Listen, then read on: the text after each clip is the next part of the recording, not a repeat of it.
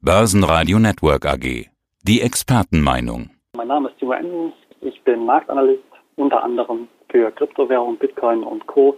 Bin zudem zertifizierter Blockchain-Experte der Frankfurt School of Finance and Management. Diese wahnsinnige Rallye im Bitcoin, fast täglich neue Rekorde. Was ist denn der bisherige Höchststand und wo steht Bitcoin jetzt zum Zeitpunkt unseres Interviews? Ja, der Höchststand ist aktuell laut der Börse Bitstamp, welche in Luxemburg sitzt, bei über 49.700 Dollar, also knapp 50.000 Dollar roundabout. Die wurde allerdings noch nicht geknackt und aktuell zum Zeitpunkt unseres Interviews liegt der Preis pro Einheit bei roundabout 49.000 oder 48.000 Dollar. Gratulation für alle, die da mitgemacht haben, daran geglaubt haben und rechtzeitig eingestiegen sind. Diese wahnsinnige Relle im Bitcoin, wie ich es vorhin gerade nannte. Gründe dafür gibt es ja viele. Letzte Woche war es mal wieder Elon Musk. Tesla will ja es möglich machen, einen, ein Auto, ein Elektroauto, ein Tesla per Bitcoin kaufen zu können. Klingt ja schick. Was hat denn Tesla da genau vor? Ja, tatsächlich. Man hat heute vor einer Woche hat man gegenüber der US-amerikanischen Aufsichtsbehörde Behörde der SEC offenkundig gemacht, dass man eben Bitcoin in sein Portfolio, in seine Bilanz mit aufgenommen hat. Tatsächlich, also man hat es schon bereits getan, man will es nicht tun, sondern man hat es bereits getan, das ist ganz wichtig. Und zwar im Umfang von 1,5 Milliarden Dollar. Das ist natürlich erstmal ja durchaus ein weiterer Ritterschlag in der Historie von Bitcoin und Co. definitiv. Und der zweite Punkt ist eben, man überlegt eben auch hier wirklich ernsthaft darüber nach, dass man den Bitcoin bzw. Kryptowährung, in dem Fall den Bitcoin, in den eigenen Reihen eben etablieren möchte, beziehungsweise als Zahlungsmittel, Bitzahlungsmittel akzeptieren möchte. Und das ist natürlich ja schon ein durchaus ein Ritterschlag, weil man hier natürlich versucht, Kryptowährung, sprich Bitcoin, ja, mehr oder weniger salonfähig zu machen oder weiter salonfähiger zu machen. Und äh, das hat natürlich hier vor allen Dingen jetzt auf Wochensicht die Kurse nachhaltig beflügelt. Wir haben Rekordstände immer wieder fast nahezu täglich übertroffen gesehen. Und wahrscheinlich wird es eben ein langlebiger, ein nachhaltiger Katalysator sein für die Märkte, denn eben wahrscheinlich das Unternehmen, die schon länger mit den Plänen liebäugeln oder mit ähnlichen Plänen liebäugeln, wahrscheinlich ähnliches jetzt auch in die Tat umsetzen werden. Also nochmal nachzufragen, für diese 1,5 Milliarden Dollar, will das Tesla erst noch tun oder hat Tesla schon für Bitcoin gekauft? Genau, die sind gekauft worden, das ist ganz wichtig.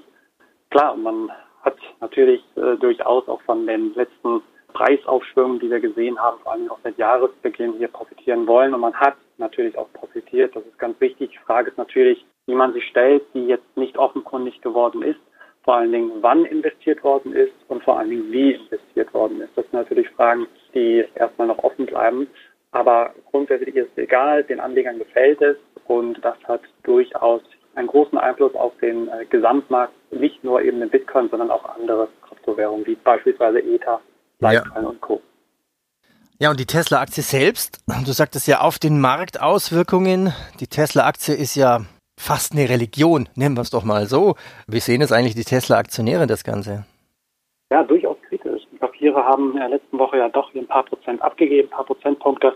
Das, klar, hat natürlich auch andere Gründe gehabt. Äh, insofern dann ist aber dieser Einstieg Teslas in das Kryptogeschäft beziehungsweise in die Kryptowährung Bitcoin durchaus mit einem faden Beigeschmack behaftet. Denn ja, man muss sich natürlich aus Anlegersicht hier vorstellen, welche Risiken das Ganze birgt, dass eben Tesla jetzt 1,5 Milliarden ähm, Dollar in Bitcoin in der Bilanz trägt. Währungsrisiken natürlich, sollte der Bitcoin auch mal abstürzen, was er in der Vergangenheit immer wieder getan hat. Er ist ein nicht vollständig reguliertes Produkt und man weiß nicht wirklich vor allen Dingen, wo diese Hosse, die wir sehen, auch noch hingeht. Und klar, es sind vor allem Währungsrisiken und die Anleger durchaus ein bisschen kritisch, skeptisch sehen, aber insgesamt ja doch ein sehr, sehr mutiger Schritt, vor allen Dingen auch natürlich durch Elon Musk. Man, man kennt ihn eben auch, dass er hier mutige Schritte wagt, ein Pionier natürlich auf seinem Gebiet und in der Regel findet er auch viele, viele Anhänger und auch Befürworter. Aber auf der anderen Seite bleiben Kritiker natürlich nicht aus.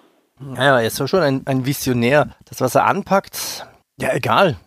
Hyperloop zum Beispiel. Also, das sind schon Zukunftsszenarien.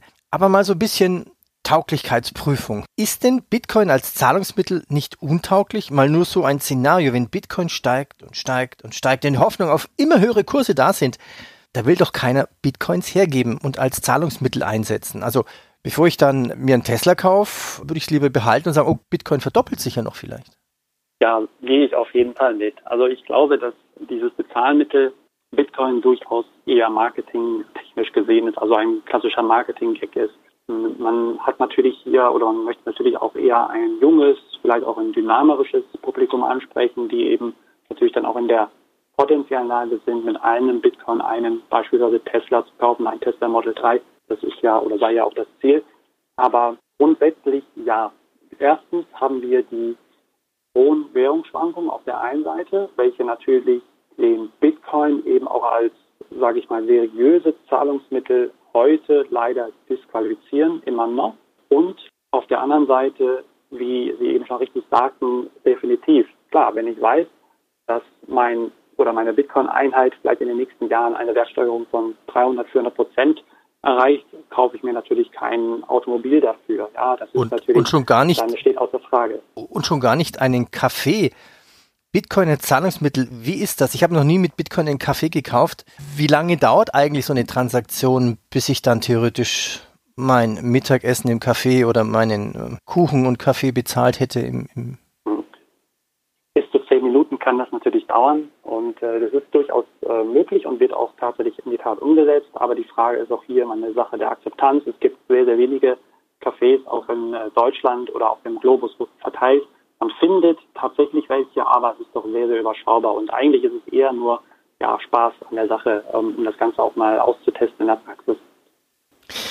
Ja, es gibt ja mehr, die nur nicht nur Tesla Bitcoin fördern, sondern mehr große Firmen, die Schlagzeilen machen. Was hat denn Morgan Stanley vor? Ja, Morgan Stanley hat auch hier einen Investmentarm, so nennt man ihn, der auch hier überlegt, um zu investieren, also ähnlich auch im Umfang wie ähm, Tesla es gemacht hat. Also hier wird man natürlich auch hellhörig, was das Ganze anbelangt. Ich gehe davon aus, dass man die Pläne schon länger in den Schubladen hat liegen lassen aber eben nie, sich nicht wirklich getraut hat, hier sie rauszukramen. Und ich glaube, dass es nicht bei Morgan Stanley bleiben wird. Man hat natürlich auch noch beispielsweise Twitter gesehen in der letzten Woche, die das ähnliche Szenario einmal durchgespielt haben auf dem Papier. Und denke, das wird so weitergehen. Ja, man wird sich jetzt hier auch sukzessive öffnen, auch große US-Banken oder Zahlungsdienstleister, welche hier Bitcoin und Co. wahrscheinlich jetzt nicht umarmen werden. Das kann ich mir nicht vorstellen, aber man wird sich dazu bekennt. Ja, es ist ein Ja-Wort zu eben dieser eigentlich eher unbequemen Thematik, zu dieser neuen Thematik, auch einer vielleicht noch etwas verrufenden Thematik, muss man auch durchaus sagen. Man wird sich öffnen, denn am Ende des Tages zählt immer auch das Bedürfnis oder die Kundenzufriedenheit beziehungsweise die Bedürfnisse, Bedürfnisse des Kunden ähm, wecken zu können und beziehungsweise befriedigen zu können. Und das äh, dazu zählen in den kommenden Monaten oder auch Jahren vor allen Dingen Bitcoin und Co. Ja, überraschend war jetzt quasi das vorläufige Nein von PayPal. Ich dachte immer, PayPal ist so ein, so ein Vorläufer.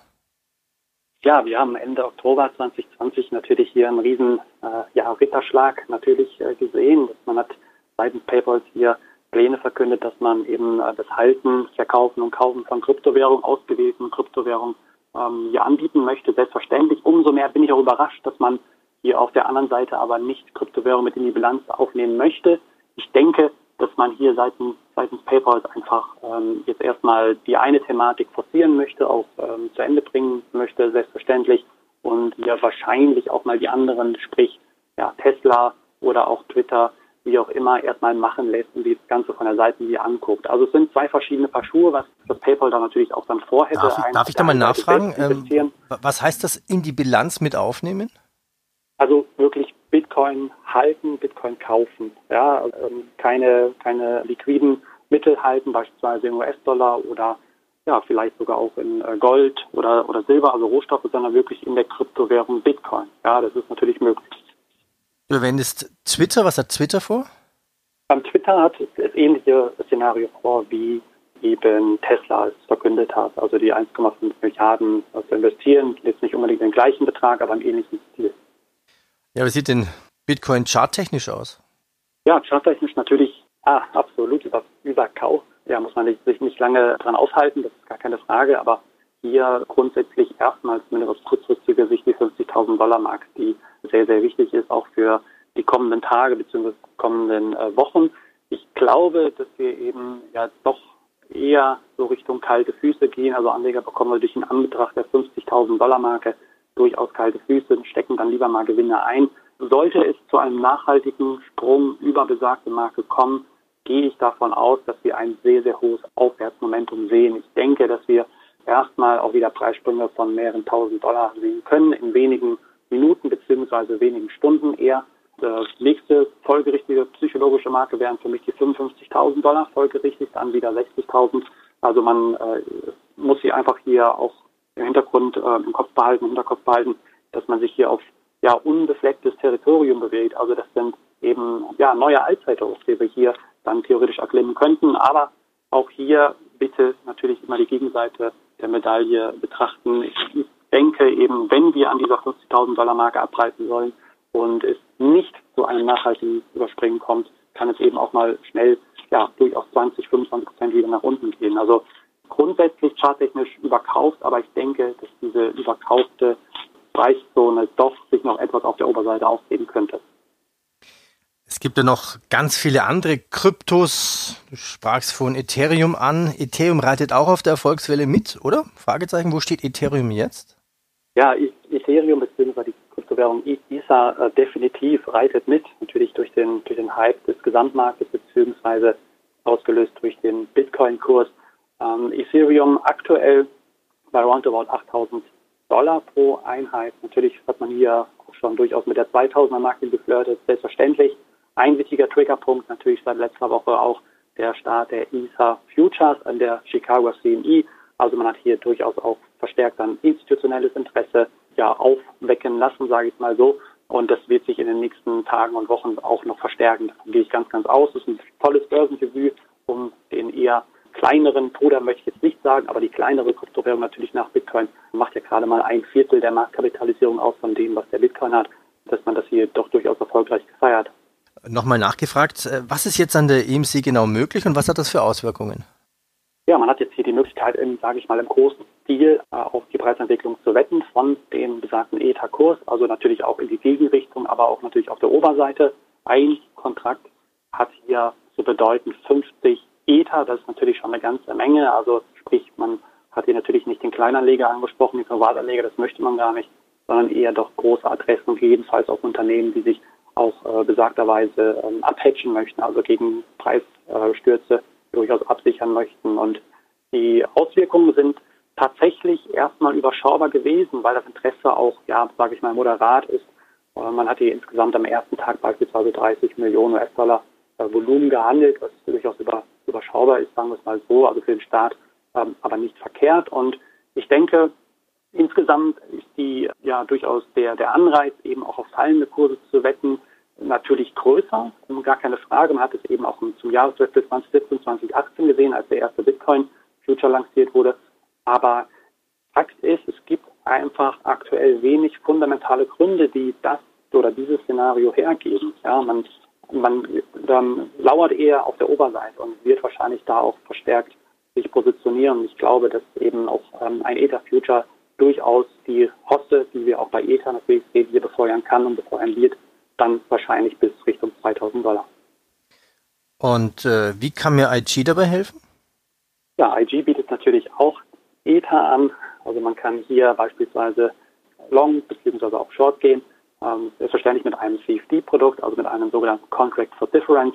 Und auf der anderen Seite gibt es auch noch den Crypto 10 Index, wo unter anderem auch Ether beigemischt ist als größte Einheit, als größte Position. Also besteht hier in, in dem äh, Konvex aus zehn verschiedenen Kryptowährungen und das ist natürlich auch noch eine Möglichkeit, um hier ähm, partizipieren zu können.